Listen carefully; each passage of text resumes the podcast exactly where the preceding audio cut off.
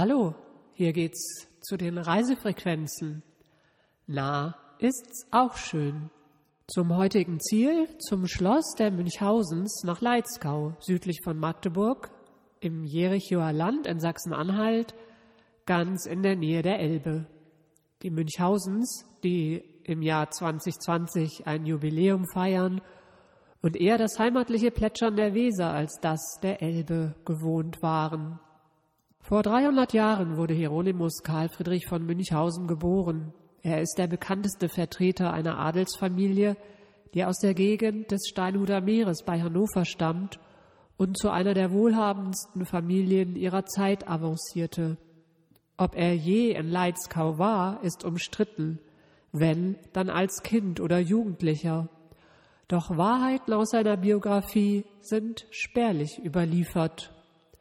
Um den Erfolg der Familie zu gewährleisten, war das Erfinden von Lügengeschichten nur eine von mehreren Möglichkeiten. Gerlach Adolf von Münchhausen, Minister Georg II. in Hannover, gründete die Uni in Göttingen. Emilie von Münchhausen, verheiratete von Wärtern, brannte mit August Einsiedel durch. Mit diesem Skandal sorgte sie für Klatsch und Tratsch am Weimarer Hof und für despektierliche Äußerungen Goethes. Hilmar von Münchhausen, der 200 Jahre vor dem Lügenbaron lebte, war einer der reichsten Männer Deutschlands. Vorzugsweise sammelte er mit seinem Vermögen Immobilien und investierte in Neu- und Umbauten. Seine damalige Schlosssammlung liegt im heutigen Niedersachsen und im östlichen Zipfel Nordrhein-Westfalens, mit einer verblüffenden Ausnahme. Das heutige Ziel liegt in Sachsen-Anhalt. Schloss Leitzkau. Bauherr war Hilmar von Münchhausen. 1512 bis 1573 hat er gelebt. Weserrenaissance an der Elbe. Weithin sichtbar erhebt sich über der Ebene wie ein Fixpunkt hinter den auf fruchtbaren Lossböden wogenden Getreidefeldern das Schloss. Es ist ein imposanter Anblick. Ein Turm aus Haussteinen ragt als Zeigefinger auf und drei Renaissancegiebel versprechen mehr. Der blaue Himmel schwebt über der weißen Fassade, als beschützte er den alten Bau in dem weiten Land. Auf der sicheren Höhe über dem Urstromtal der Elbe, am Ende des Flemings, wurde hier einst die Truppen gesammelt, um in die Kriege weiter gen Osten gegen die Slawen zu ziehen. Die Kampfgasse im Ort erinnert an dieses Verfahren.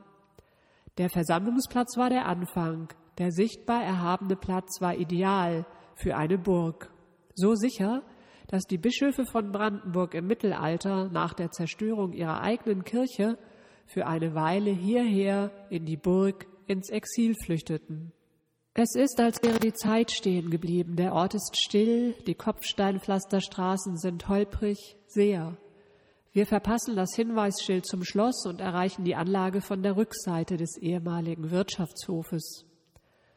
An der hinteren Schlossmauer sind die Bauten teils marode, bröckelnde Einbauten ragen wie Skelette über die Steinmauer. Im ehemaligen Wirtschaftshof sind einige Gebäudeteile bewohnt, andere verfallen langsam. Riesige Mauern stehen ohne Dach, Rosen ranken an einer Steinwand. Vor uns zieht sich eine Sandsteinmauer quer durch den Wirtschaftshof, dahinter steht die große Schlosskirche und das helle Schloss. Doch hier geht es erstmal nicht weiter. Warnschilder stoppen neugierige Besucher. Durch eine vergitterte Pforte erhaschen wir Blicke auf die Renaissancebauten im Innenhof. Vielversprechend. Über die Mauer hinweg ist die Schönheit der Anlage zu sehen. Gegenüber wachsen Obstbäume.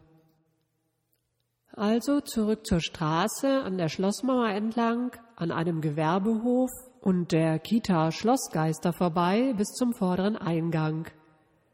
Wie ein Dornröschenschloss, ein wenig verschlafen, steht der stolze Bau auf der Anhöhe, eine alte Lindenallee zeigt die Richtung der alten Wege. Das Schloss ist das eine, die stattliche, und ältere romanische ehemalige Klosterkirche das andere.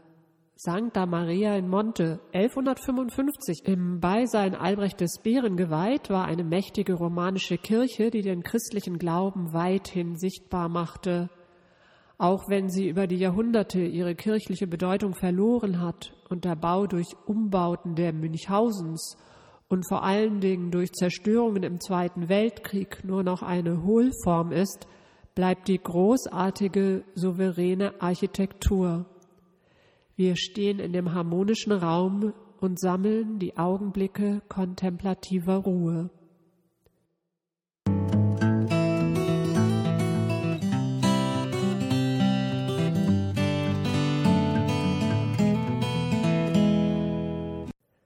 Sancta Maria in Monte teilt das Schicksal vieler Klosterkirchen. Erst kam die Reformation, dann die Auflösung des Klosters. Zuvor hatte noch Martin Luther persönlich dreimal mahnend nach Leitzkau geschrieben.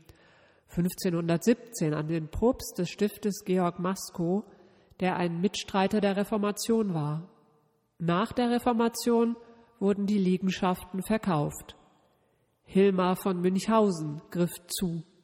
70.000 Taler soll er bezahlt haben und ließ prompt mit dem Bau zweier Schlossteile beginnen, mit dem Althaus auf dem alten Konventsflügel und dem Neuhaus statt des anderen Klosterflügels. Aus der alten Propstei wurde nach Umbau das Hobeck-Schlösschen, benannt nach dem von hier verwalteten Landbesitz, mit einem verbindenden Wendelstein im Stil der Renaissance. Für den Umbau der Klosterkirche zur Schlosskirche ließen Hilmar und sein Sohn zum Hammer greifen. Seitenschiffe und Chor wurden abgerissen, das Querhaus wurde ein überdimensionaler Speicher, innen wurden die Kapitelle abgeschlagen. Was damals Schlosskirche wurde, ist heute Kriegsruine und immer noch ein sehr beeindruckender Ort. Für den Umbau des Klosters zum Schloss beauftragten die Münchhausens die ihnen vertraute Riege ihrer Handwerker aus dem Wesergebiet. Wahrscheinlich war sogar der Lieblingsarchitekt Tönnies aus Hameln verantwortlich. Auf der Hauptseite ist der Schlosshof offen, wir können hinein. Das Schloss ist am Ende des Zweiten Weltkriegs und in den Jahren danach teilweise zerstört worden und die Anlage daher disparat. Auf dem Hof stehend sind wir dennoch von der Welt der Renaissance umgeben. Der Treppenturm hat ein reich geschmücktes Portal, zwei Giebel mit den typischen Voluten und einem Kugelabschluss schauen auf den Hof. Besonders fasziniert uns die dreigeschossige verbindende Loggia mit ihren offenen Bögen. Die Münchhausens kamen ursprünglich aus Mulichehusen, einem festen Ort, der zum Schutz des Zisterzienserklosters Lockum angelegt wurde. Bis zu Hilmar von Münchhausens Zeiten hatten sie sich im südlichen Niedersachsen ausgebreitet, aber erst Hilmar brachte Ruhm und Geld in die Familie. Nicht alles war immer auf ehrliche und moralisch einwandfreie Weise erwirtschaftet. Hilmar war eigenständiger Militärunternehmer, der als Söldnerführer mit der Anwerbung von Soldaten und ihrem für ihn gewinnbringenden Einsatz in ausländischen militärischen Konflikten handelte. Er selbst war ein geschickter und erfolgreicher Heerführer. Eine intrigante Seite schien ihm nicht ganz fremd. Obgleich in spanischen Diensten des katholischen Philipp II. kämpfte er auf der Seite Wilhelm von Oraniens, des Führers der Unabhängigkeitsbewegung gegen die Spanier. Hilmar ist dem spanischen Herzog verpflichtet, leiht aber Wilhelm von Oranien Geld. Die skrupellose Taktik bringt ihm Wohlstand. Die Spanier bezahlen ihn mit dem in Südamerika geraubten Gold und Silber. Eine globalisierte Welt des 16. Jahrhunderts. Eine globalisierte Welt des 16. Jahrhunderts und die Eroberungskriege finanzieren Schloss Leitzkau. Das Erbe Hilmars wird unter seinen Söhnen durch Los geteilt. Später gibt es Familienkrach und die weiträumige Anlage muss mittels einer Mauer geteilt werden. Im Schlossmuseum ist diese Teilung an einem Modell veranschaulicht. Das Ende ist der Zweite Weltkrieg. Deutsche Soldaten verschanzen sich im Schloss. Es wird von amerikanischen Truppen besetzt und schließlich der Sowjetarmee übergeben. Der Schlossteil Althaus wird entsprechend der politischen Vorstellungen im Umgang mit Adelssitzen in der DDR abgerissen. Der Konservator hatte noch vergeblich für den Erhalt plädiert.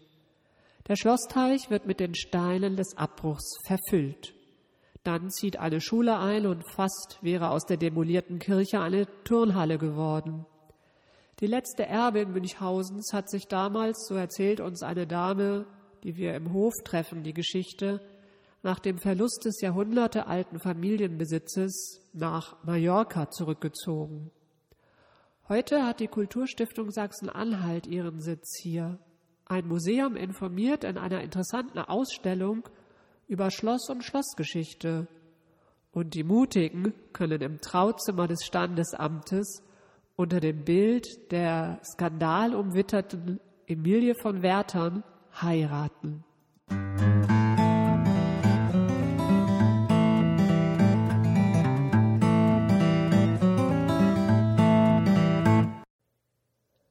Wir blättern in einem antiquarischen Schlossführer. Das Gut Althaus kam später an Philipp Adolfs drei Enkel, den Weimarer Kammerherrn Ernst Friedemann, den hannoverschen Premierminister Gerlach Adolf und den hannoverschen Minister Philipp Adolf. Zu den Kindern des Letzteren gehörte die verheiratete Amalia von Werthern, die 1785 am Weimarer Musenhof einen Skandal auslöste, indem sie in Leitzkau ihr Scheinbegräbnis arrangierte und gleichzeitig mit August von Einsiedel nach Afrika durchbrannte. Die Holzbüste aus ihrem Sarg war noch 1938 in Leitzkau zu sehen. Skandal Holzpuppe im Sarg Mai 1785. Besser hätte es der 37 Jahre ältere Hieronymus von Münchhausen, der Lügenbaron, nicht erfinden können. Tatort wahrscheinlich das Kaminzimmer, in dem heutzutage im Schloss standesamtlich geheiratet werden kann. Personen Amalie von Werthern, auch Emilie genannt, geborene von Münchhausen. Ihr Ehemann von Werthern, 20 Jahre älter, von Goethe als Großmaul beschrieben. Ihr Geliebter August von Einsiedel, Philosoph, Naturforscher, Freund Herders. Der Bruder und Herr auf Leitzkau, Georg von Münchhausen. Die Zofe. Was war geschehen?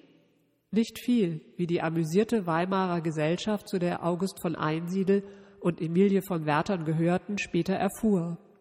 Doch zunächst meldete die Zofe verwirrt und geschockt, Soeben habe sich Emilie zu Besuch bei ihrem Bruder Georg auf Leitzkau weilend die Kehle durchgeschnitten. Trotz aller Hilfe sei die junge Frau im Blutbad verschieden. Georg, der Bruder, der das viele Blut nicht sehen will, ließ die Selbstmörderin ohne Leichenschau bestatten und betrauern. Das allerdings war nicht das Ende der Geschichte. Wochen später wurde Emilie von Werthern mit August von Einsiedel in Straßburg gesichtet. Der aufgebrachte Herr von Werther ließ, so wird erzählt, das Grab in Leitzkau öffnen und fand doch nur eine Holzpuppe. Nach anderen Berichten war es gar nur eine mit Steinen beschwerte Strohpuppe. Da befanden sich Emilie und August schon auf dem Weg nach Afrika. Welch unglaubliches Vorhaben für eine Frau um 1785 ins Innere Afrikas reisen zu wollen. August von Einsiedel hatte, gemeinsam mit seinem Bruder, diese Forschungsreise schon lange geplant, und nun waren sie gemeinsam mit Emilie unterwegs. Allerdings endete das Vorhaben vorzeitig. Die reisenden Liebenden kamen nur bis Tunis. Weiter südlich herrschte eine Pandemie die stoppte sie. Die Pest war ausgebrochen. Nach der Rückkehr wurde die Ehe mit Werthern geschieden und Emilie heiratete August von Einsiedel. Goethe hatte sich mehr Drama erwartet und schrieb an Charlotte von Stein, wie abscheulich zu sterben, nach Afrika zu gehen, den sonderbarsten Roman zu beginnen, um sich am Ende auf die allgemeinste Weise scheiden und kopulieren zu lassen.